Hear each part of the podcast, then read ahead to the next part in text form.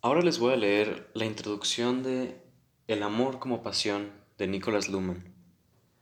Y tal vez el capítulo 1, y tal vez este sea parte de una serie que abarque toda la obra. Introducción.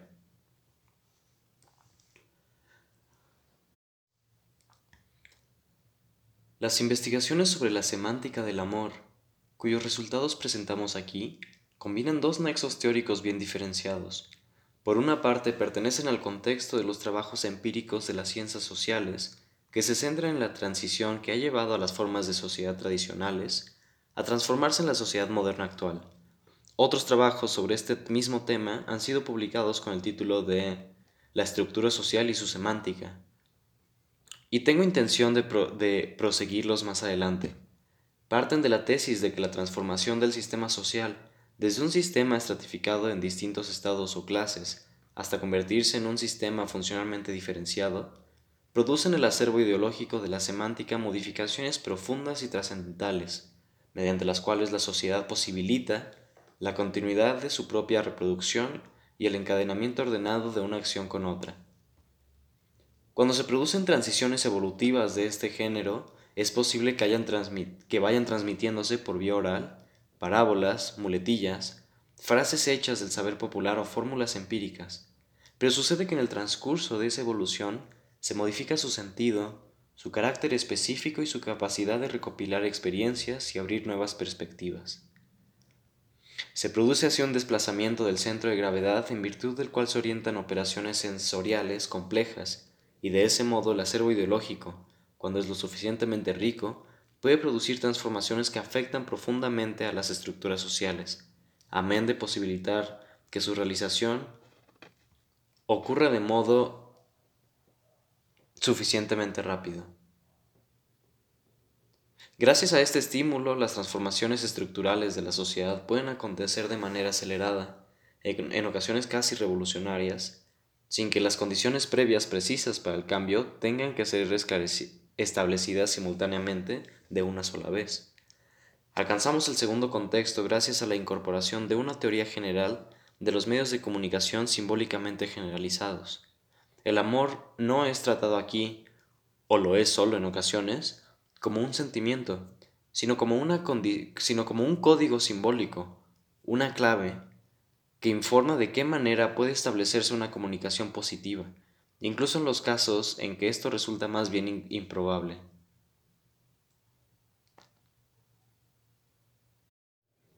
El código estimula la génesis de los sentimientos correspondientes. Sin la existencia de ese código, opinaba la Roche Foucault, la mayoría de los seres humanos no alcanzaría tales sentimientos. Las jóvenes inglesas, que buscaban eso mismo en las novelas previctorianas, tenían que esperar los siglos visibles, tenían que esperar los signos visibles de un amor dispuesto al matrimonio, antes de que les fuera dado descubrir conscientemente lo que es el amor. No se trata, pues, de la pura invención de una teoría sociológica, sino de un estado de cosas real que se viene reflejado desde hace tiempo en la semántica del amor. La teoría solo añade a este estado de cosas plusvalías abstractas, permite que se establezcan comparaciones con otros conceptos tales como el poder, el dinero y la verdad. De este modo se obtienen conocimientos complementarios con los que se alcanza a probar que el amor no es únicamente una anomalía, sino una improbabilidad completamente normal, además.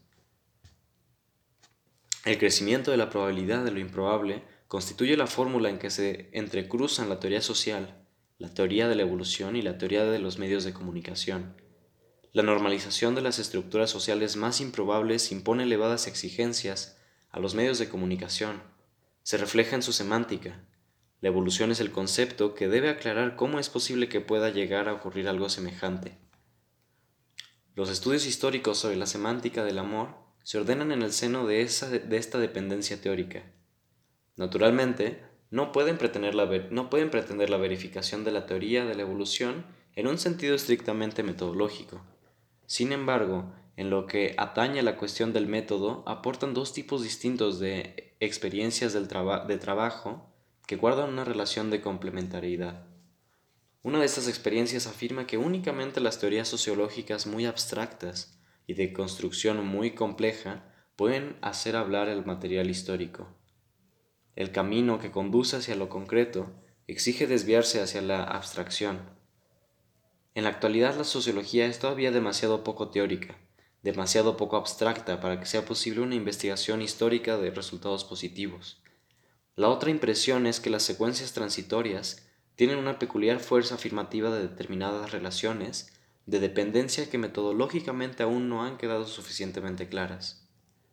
Parsons ya expuso ocasionalmente la idea de que un sistema diferenciado solo es un sistema por haber tenido su origen en la diferenciación. En la investigación de la semántica histórica se refuerzan impresiones de este tipo. Al parecer la evolución experimenta con la capacidad de establecer relaciones de continuidad. La observación sincrónica de estados de cosas altamente complejos atestigua la existencia de un entretejido que podría ser entendido como algo contingente, pero que apenas tiene la posibilidad de excluir otras combinaciones por considerarlas menos favorables o probables. La observación reflexiva de la historia muestra con claridad las afinidades y nos coloca en situación de apreciar cómo un sistema ya existente o una semántica formulada a través de él prejuzgan su propio futuro, que primordialmente debería ser concebido como algo indeterminado. Este sistema se manifiesta con mayor claridad, tal vez, en la historia de la ciencia. No puede ser una simple casualidad que por lo general se estimulen recíprocamente los descubrimientos y que éstos tiendan a conservarse. La verdad surge en el proceso. Todo esto quizá pueda generalizarse sin más en un argumento ordenador.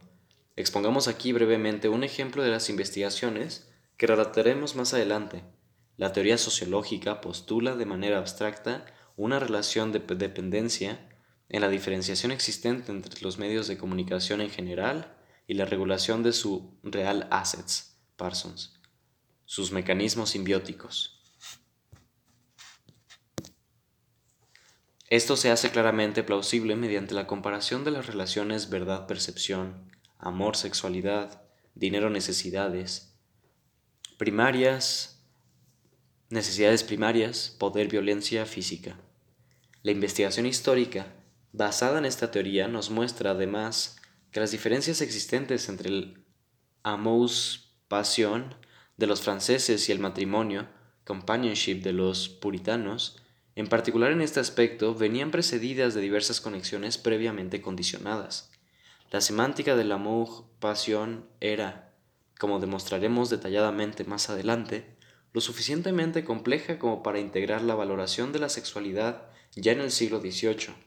Los ingleses, pese a haber hecho mucho más en favor de la integración del amor y el matrimonio, solo pudieron, en condiciones semejantes, traer al mundo ese aborto que fue el, traer al mundo ese aborto que fue la moral sexual victoriana. En la secuencia histórica se expresa, precisamente en la diferencia de las reacciones ante un mismo problema, se expresa que existe una dependencia real que, lo reconozco, no puede ser bastante aclarada desde una perspectiva metodológica, pese al alegato de Weber. Sobre el contenido de esta situación y sus resultados no es necesario que nos extendamos en este momento. Las implicaciones son demasiado complejas para exponerlas en un breve resumen. Al respecto, la exposición que haremos en capítulos posteriores constituye asimismo un compromiso, teniendo en cuenta todo lo que supone la dependencia del tema en sí respecto de los cambios históricos y las diferencias nacionales. Nuestra estructuración no puede basarse exclusivamente y por separado en ninguno de estos puntos de vista. La, bibliografía en que me he apoyado queda especificada en las notas correspondientes. He utilizado como fuente, con mayor extensión, la novelística de los siglos XVII y XVIII, lo que puede provocar la impresión de que inicialmente existe una mayor dependencia de la literatura aforística y tratadista que más tarde va decayendo en intensidad. En este aspecto han surgido también dificultades a la hora de pretender una valoración. Por muy sabido que sea desde el siglo XVII que la propia novela se convertiría en un elemento de enseñanza y orientación amorosa, resulta difícil desarrollar este punto de vista en hipótesis, conceptos, máximas o reglas, o reglas prácticas individualizadas. Lo único que puede determinarse, una vez más, es que los personajes de la novela se comportan según una orientación codificada, es decir, que prefieren dar nueva vida al código a añadirle algo nuevo. En casos importantes, como la Princesa de Cleves y el complejo de novelas de abnegación y renuncia que le siguieron, las excepciones son fácilmente apreciables. De manera muy consciente, he rastreado en la literatura de segunda y de tercera categoría. Asimismo, con toda intención he mantenido un principio, no expresado verbalmente, en la elección de las citas, preservar la elegancia idiomática empleada originalmente en su formulación. Cargues en la cuenta de mis, preferencias, de mi amor a la originalidad, que haya dedicado no traducir las citas y reproducirlas en su idioma original, cuando se trata de los idiomas europeos más corrientes.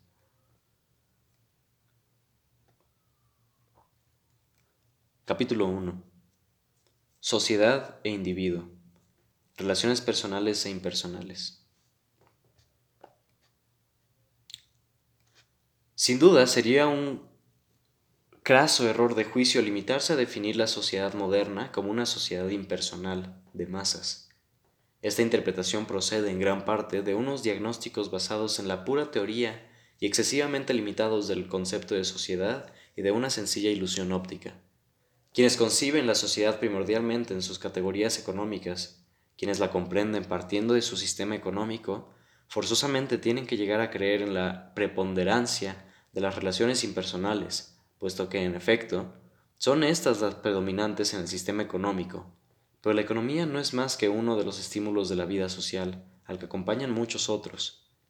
También cuando se parte del punto de vista del individuo aislado, resulta válida la tesis de que éste, por lo general, solo puede establecer relaciones impersonales. Hasta aquí la sociedad, si se entiende como la totalidad del conjunto de, de interrelaciones posibles, la sociedad aparece como predominantemente impersonal, pero al mismo tiempo también resulta válido afirmar que el individuo tiene la posibilidad de intensificar, en ciertos casos, sus relaciones personales, de comunicar a otros algo de lo que le es íntimamente propio, buscando así su confirmación. También esta posibilidad se da masivamente si consideramos que existe para todos y que es adoptada y realizada por la mayoría. Entre los rasgos característicos de la sociedad moderna se cuenta la realidad fáctica de que esa posibilidad señalada es fácilmente accesible y apenas se ve alterada por consideraciones respecto de cualquier otro tipo de relaciones específicas. En consecuencia, para la siguiente exposición,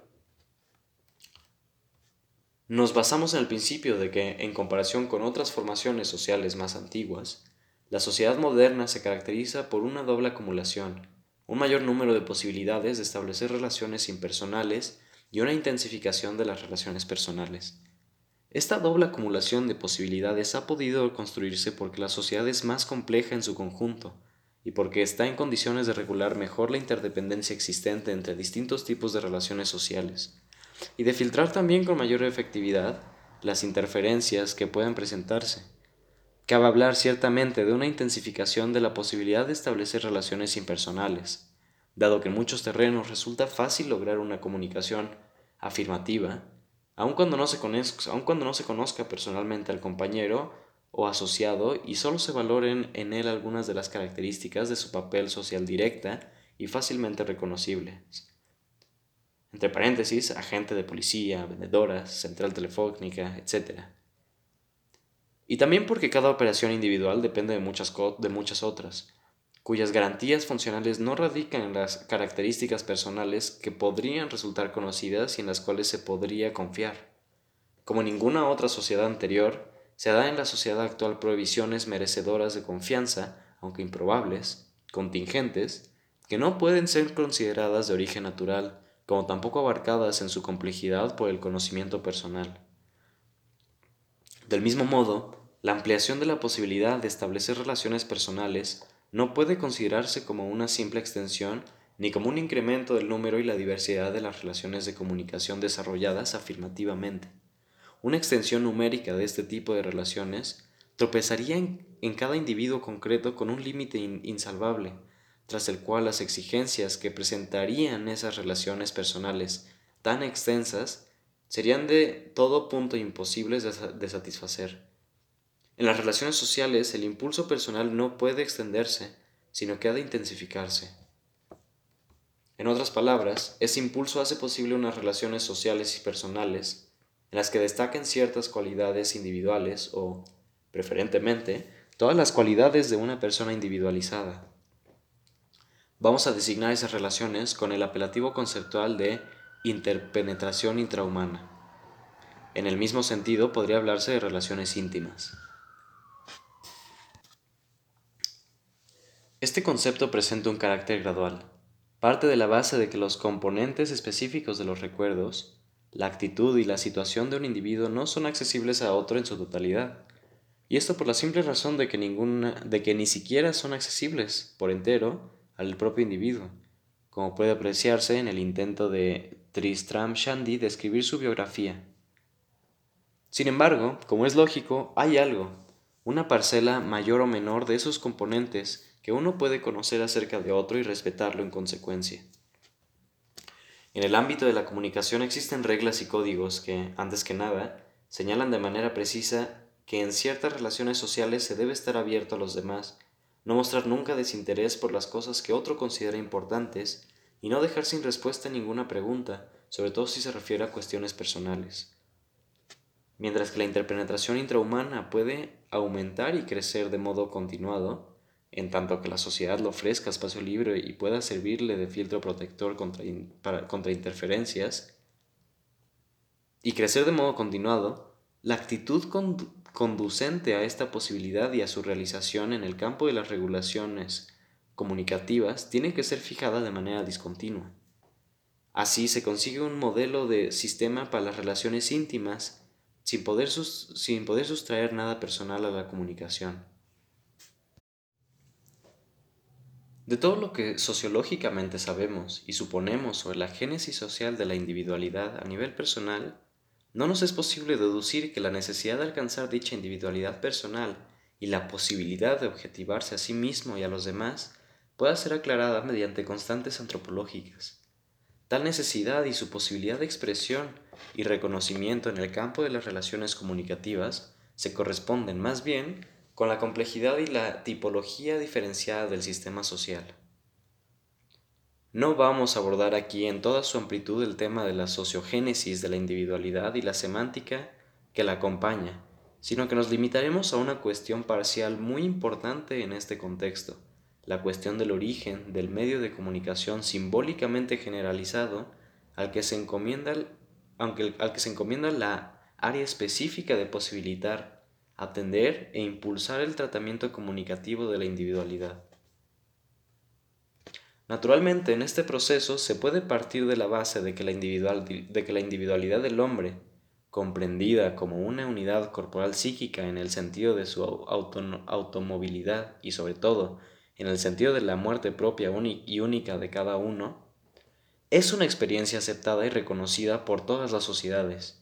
También la, indestructibilidad cristiana del alma y el concepto igualmente cristiano de que su salvación es el destino particular que está reservado a cada individuo, que no puede estar predestinado por la clase social, por la familia ni por las circunstancias de su muerte. Tampoco el polémico individualismo del Renacimiento, la individualización de la orientación afectiva y del racionalismo natural, ni el individualismo autoestablecido del barroco sobrepasan en lo esencial la facticidad antropológica, sino que se limitan a fortalecer su legitimidad social en vista de las crecientes dificultades que mantienen anclada a la persona, en calidad de individuo, en las estructuras sociales.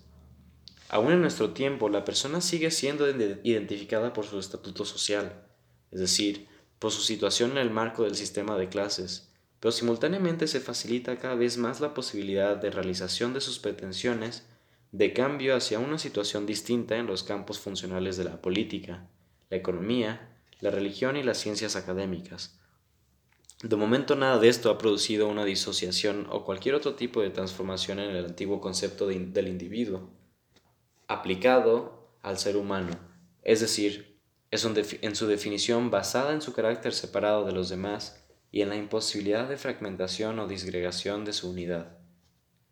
La evolución que ha experimentado el mundo actual, que liquidó el concepto antiguo del individuo y dio un nuevo contenido a la palabra, presenta diversos aspectos que deben ser diferenciados con atención, puesto que no expresan solamente diversidades concretas, sino que, además, originan contradicciones entre ellas.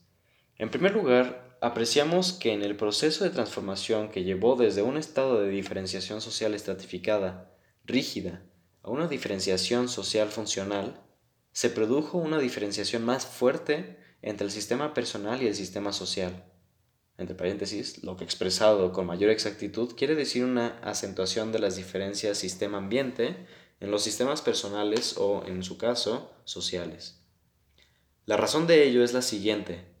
En el caso de una, de una diferenciación funcional, la persona individualizada ya no puede seguir siendo radicada permanentemente en su subsistema de la sociedad, y solo en uno, sino que tiene que ser concebida y considerada como un ser inestable socialmente, es decir, sin un lugar fijo y único en el que radicarse.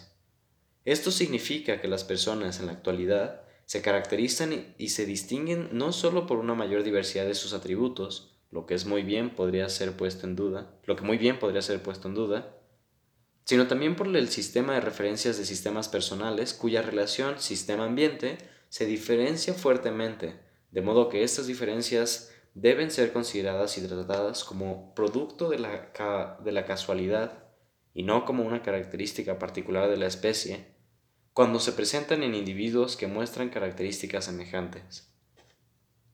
Esta tendencia a la diferenciación, fácilmente concebible de manera teórico-sistemática, es causa cada vez con mayor frecuencia de que el individuo trate de reinterpretar en su propia persona sus diferencias con el medio en, en que se desenvuelve y en la dimensión tiempo, la historia y el futuro de tales diferencias, con lo cual el yo, como foco central de la experiencia y del ambiente, ve sus contornos relativamente difuminados y borrosos.